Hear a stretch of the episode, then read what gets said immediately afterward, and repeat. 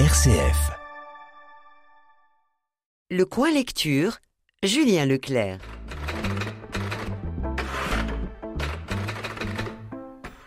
Aujourd'hui, je vous propose une bande dessinée, Le poids des héros, écrite et dessinée par David Sala.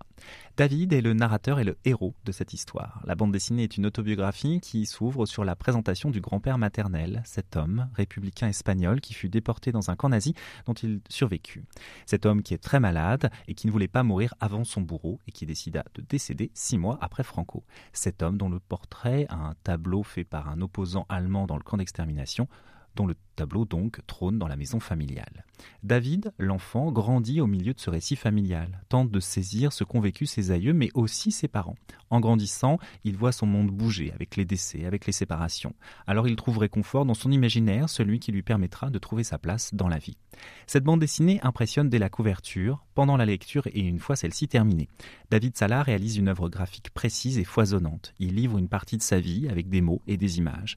Celles-ci liées par le vocabulaire, par les paroles des êtres, sont marquantes. Au-delà de la beauté éclatante, pour les couleurs notamment, les dessins à la gouache de David Salah déploient son imaginaire et installent un jeu d'écho des émotions. Il mêle les styles d'une époque, celle des années 70, des motifs forts, aux sentiments de ses souvenirs, car cette histoire est racontée du point de vue de l'enfant, qui était l'auteur à l'époque. Les adultes sont immenses, tout est accentué car vu à hauteur d'enfant, le monde des adultes est grand et impressionnant.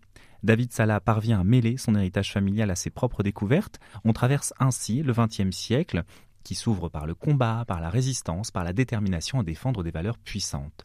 Le titre, Le poids des héros, se réfère autant à sa famille qu'aux artistes qui l'ont précédé.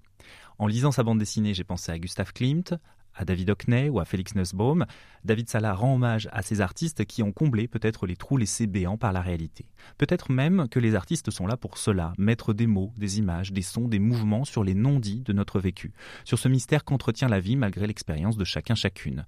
David Salah parle un peu de lui, de son parcours d'artiste, on le suit jusqu'à ses premières créations, après son entrée dans l'école de dessin lyonnaise Émile Cole, on voit alors comment il a construit son présent avec le poids de ses héros, ceux qu'on place sur un piédestal, ceux qui ont comblé un manque, qui ont déplacé les frontières de la vie, les courageux, les audacieux. David Salah signe une bande dessinée intime, au dessin somptueux, hanté par une beauté éternelle. Je vous conseille donc très fortement Le poids des héros de David Salah, publié par Casterman au prix de 24 euros.